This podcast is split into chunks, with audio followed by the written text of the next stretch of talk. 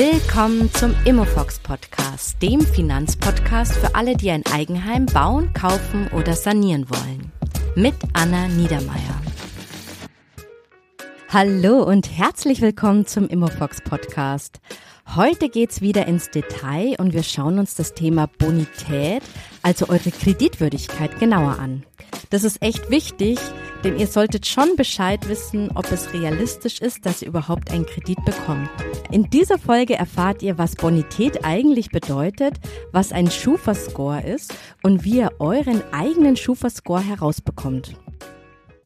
Ja, viele von euch bekommen wahrscheinlich so ein grummeliges Gefühl im Bauch, wenn es um das Thema Kreditwürdigkeit geht. Jeder von uns hat sicher schon mal eine Rechnung zu spät gezahlt und weiß nicht, ob das jetzt irgendwelche Auswirkungen hat. Viele von euch haben sicher auch ein bisschen Angst vor so einer bösen Überraschung. Ich glaube, die habt ihr aber sicherlich nur, weil ihr eigentlich gar nicht genau wisst, was eine gute und schlechte Bonität überhaupt ist.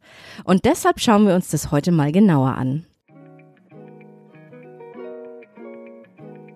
Also das Wort Bonität bedeutet umgangssprachlich so viel wie Kreditwürdigkeit und bezieht sich so auf die Manieren im Umgang mit Geld. Also sprich, könnt ihr mit Geld überhaupt so richtig gut umgehen? Kreditwürdig heißt nicht automatisch, ihr müsst reich sein, sondern eher, ob ihr gut wirtschaften könnt und ob am Ende des Monats etwas übrig bleibt. Die Frage, die sich nämlich der Bankangestellte stellen muss, ist, kann er euch vertrauen, dass ihr den Kredit auch wieder brav zurückzahlt? Denn natürlich leiht eine Bank eher einer Person Geld, der sie vertrauen kann, dass es keinen großen Ärger gibt. Ist ja irgendwie verständlich. Ja, und bei der Bonität ist auch wichtig zu wissen, es gibt nicht nur Hop oder Top.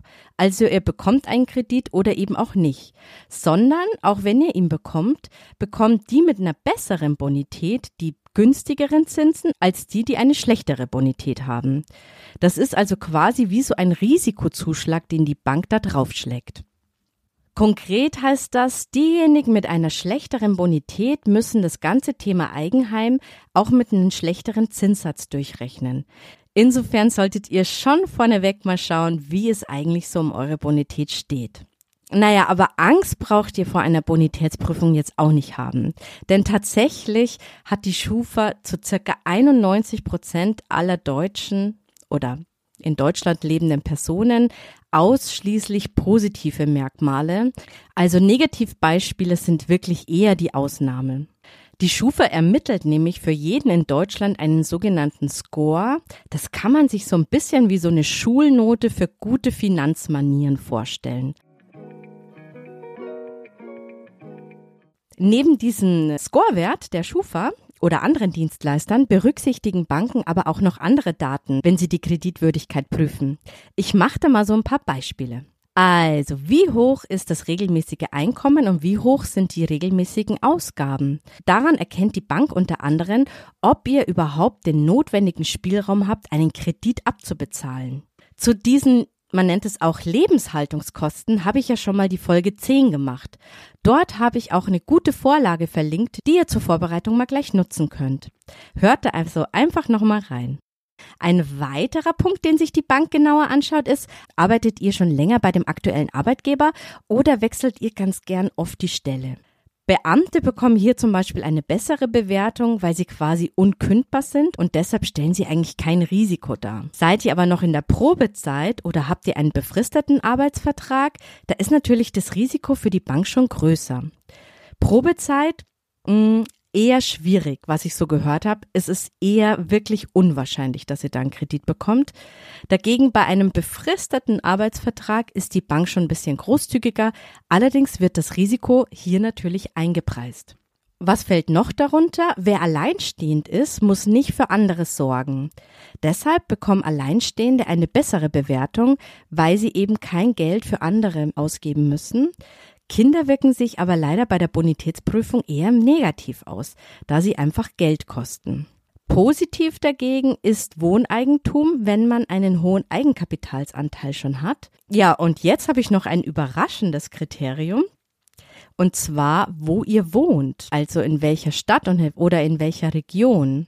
Denn für die Bank erhöht sich das Risiko in Gebieten, wo es eben unter den Einwohnern eine hohe Verschuldung gibt. Und hier gibt es zum Beispiel den Privatverschuldungsindex der Schufa, den nennt man eben auch PVI. Und dort kann man eben genau nachsehen, die, alle Regionen in Deutschland, wie hoch verschuldet dort die Privatmenschen sind. Es gibt zum Beispiel Regionen, wo die Menschen am wenigsten verschuldet sind. Das sind zum Beispiel Eichstätt, Starnberg oder Erlangen.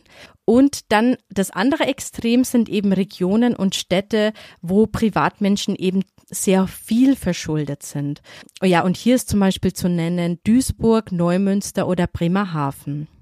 Diese Analyse vom Wohnort, das nennt man auch Geoscoring und das ist eigentlich vom Verbraucherschutz auch wirklich auch sehr umstritten, aber dennoch findet es statt und ihr solltet darüber Bescheid wissen. In den Show Notes findet ihr den Link zum Kreditkompass der Schufa, in dem alle Regionen nach ihrer Schuld Verschuldung dargestellt sind. Und ihr könnt das selber mal nachschauen, wie eure Region da so abschneidet. Also ich fand das ganz interessant. Ja, das waren jetzt einige Kriterien, die sich so die Bank anschaut. Und dann zieht sie natürlich noch die Ergebnisse von so Auskunfteien wie die Schufa eben heran. Und da geht es vor allem um eure persönliche, individuelle Zahlungsmoral der Vergangenheit. Was ist jetzt diese Schufa? Den Namen habe ich ja jetzt schon öfters erwähnt. Schufa, das ist eine Auskunftei bisschen umständliches Wort. Und das ist eben eine Firma, die bonitätsrelevante Informationen sammelt und auswertet. Und es gibt eben in Deutschland vier große Auskunfteien. Das ist die Schufa, aber auch noch die Kreditreform, dann Griff Bürgel und Infoscore. Ich habe mich dann so ein bisschen gefragt, woher bekommen die eigentlich die Infos? Und interessant ist, dass die die Daten aus einem großen Netzwerk an Vertragspartnern beziehen. Darunter sind zum Beispiel Banken, Leasinggesellschaften, Telekommunikationsanbieter, aber auch öffentliche Schuldnerverzeichnisse. Ob ihr das jetzt gut findet oder nicht, aber so richtig dagegen wehren kann man sich eigentlich nicht. Ihr habt auch sicher schon mal gehört, wenn von jemandem erzählt wird, der oder die hat einen Schufa-Eintrag. Was heißt das jetzt genau? Im Prinzip versteht man darunter, dass die Person ein negatives Bonitätsmerkmal hat. Also vorneweg schon mal, es gibt auch positive Bonitätsmerkmale neben den negativen. Und diese positiven Merkmale verbessern auch die Bonität. Positive Merkmale sind zum Beispiel die Eröffnung von Konten, eine Kreditaufnahme, vollständige Kreditrückzahlungen, Beantragung von Kreditkarten oder auch ein Abschluss von Mobilfunkverträgen. Jetzt wundert ihr euch wahrscheinlich, oder? Ein aufgenommener Kredit ist nicht automatisch negativ? Nö. Zahlt ihr das Darlehen nämlich regelmäßig zurück, wirkt sich das positiv auf euren Score aus. Solange ihr solche Verträge und Konten habt, bleiben die immer einsehbar. Was heißt jetzt das? Das bedeutet, während dieser Laufzeit wird der Kredit bei diesen Auskunfteien eben gelistet. Und alle diese Infos über Kredite und Kreditkarten werden dann aber nach der Rückzahlung oder der Auflösung nach drei Jahren gelöscht. Andere Daten dagegen, wie zum Beispiel, wenn ihr ein Girokonto oder ein Handyvertrag auflöst, dann wird, werden die Daten gleich gelöscht und nicht erst nach drei Jahren.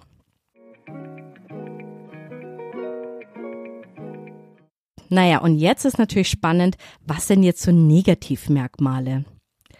Das bezieht sich eben auf diese schlechte Zahlungsmoral. Und die werden in drei unterschiedliche Kategorien unterteilt, und zwar in weiche, mittlere und harte Negativmerkmale. Harte Negativmerkmale sind zum Beispiel Insolvenzverfahren oder eine Restschuldbefreiung nach einem Insolvenzverfahren also schon ein bisschen harter Tobak. Dagegen mittlere Negativmerkmale sind Beispiel ein Vollstreckungsbescheid oder ein Mahnbescheid oder eine Zwangsvollstreckung. Also wenn schon mal bei euch was verpfändet wurde von einem Gerichtsvollzieher. Und weiche Negativmerkmale sind dagegen eher so, ihr habt eine Forderung trotz Mahnung nicht beglichen oder ihr hattet sogar ein Inkasso-Verfahren. Und je nachdem, wie stark so ein Merkmal ist, gibt es dann unterschiedliche Löschungsfristen. Und die sind so zwischen drei und zehn Jahren. Oh je, jetzt wird bei euch der Kopf sicherlich rattern. Aber ich verrate euch gleich, wo ihr das selber nachschauen könnt, was bei euch eben so alles gespeichert ist. Noch ganz kurz zum Schufa-Score-Ergebnis. Das ist so ein Wert zwischen 0 und 100 und der sagt voraus, mit welcher Wahrscheinlichkeit ein Kredit ordnungsgemäß zurückgezahlt wird.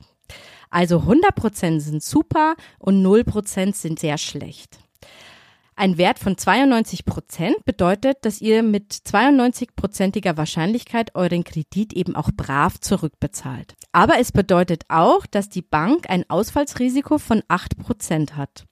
Für Laien klingt das erstmal super, aber eine Bank ist damit eher so medium begeistert. In den Shownotes findet ihr einen Link zu einer Grafik auf Instagram, welcher Prozentsatz jetzt eher gut und welcher eher schlecht ist. Jetzt wollt ihr sicher auch gleich euren eigenen Schufa-Score wissen, oder? Also mir ging's so. Ich war mega neugierig, als ich das damals erfahren habe und wollte das sofort beantragen. Also wichtig. Ihr könnt einmal im Jahr eine kostenlose Selbstauskunft euch zukommen lassen. Das schreibt das Bundesdatenschutzgesetz vor. Ich empfehle euch das auch wirklich zu machen, damit ihr eben falsche oder nicht mehr aktuelle Daten korrigieren lassen könnt. In Deutschland gibt es eben diese vier großen Auskunfteien. Schufa, Kreditreform, Griff Bürgel und Infoscore. Passt aber wirklich auf, dass ihr da nicht irgendwelche Serviceanbieter nutzt, die euch Geld abknöpfen wollen oder dass ihr da irgendwelche Abos abschließt. Einmal im Jahr ist nämlich für jeden die Selbstauskunft für euch kostenlos. Es gibt da nämlich echt, wenn man das googelt, einen wahren Dschungel an dubiosen Webseiten und Services ich habe euch jetzt die Links zur kostenlosen Bestellung von diesen Auskunfteien direkt in die Shownotes gepackt. Ja, und dann muss ich euch sagen, müsst ihr ein bisschen warten. Denn die Bearbeitungszeit ist jetzt nicht so super schnell, wie man das aus dem Internet gewöhnt ist. Das kann schon mal bis zu vier Wochen dauern, dass da ein Brief in euren Briefkosten flattert. Aber dann wird's natürlich spannend. Dann könnt ihr gleich mal euren Wert nachschauen. Ich habe noch eine wichtige Sache bei euren Kreditanfragen jetzt für euer Eigenheim. Ihr wollt ja wahrscheinlich mehrere Kredite miteinander vergleichen, was ja wirklich klug ist. Aber ihr solltet darauf achten, dass die Bank nicht jedes Mal eine sogenannte Anfrage Kredit bei der Schufa stellt, sondern eine Anfrage Kreditkondition. Das ist wichtig, sonst geht nämlich die Schufa bei mehreren Anfragen auf euren Namen davon aus, dass ihr Probleme habt, einen Kredit zu bekommen und wertet das für euch negativ. Also klärt es wirklich mit euren Gesprächen bei der Bank, dass da kein Fehler passiert. Ja, und jetzt zum Abschluss habe ich noch ein paar Tipps für euch, wie ihr eure Bonität verbessern könnt und wie ihr negative Einträge verhindern könnt. Tipp Nummer eins: Kontrolliert regelmäßig eure Bonitätsauskunft, denn fehlerhafte Einträge sind wirklich nicht selten. Deshalb bestellt mal die vier kostenlose Selbstauskünfte, die ich euch unten verlinkt habe, und lasst die Falscheintragungen oder äh, veralteten Daten sofort löschen. Tipp Nummer zwei, Zahlt eure Rechnungen immer pünktlich. Es klingt total spießig, aber es spart euch eben Mahnkosten und es verbessert eben einfach euren Scorewert. Und Tipp Nummer drei, kündigt unnötige Konten. Denn Kreditkarten und Konten, die kaum genutzt werden, senken wiederum euren Bonitätsscore. Naja, und dann habe ich noch Tipp Nummer vier. Erhöht eventuell euren Dispo, aber nutzt ihn nicht.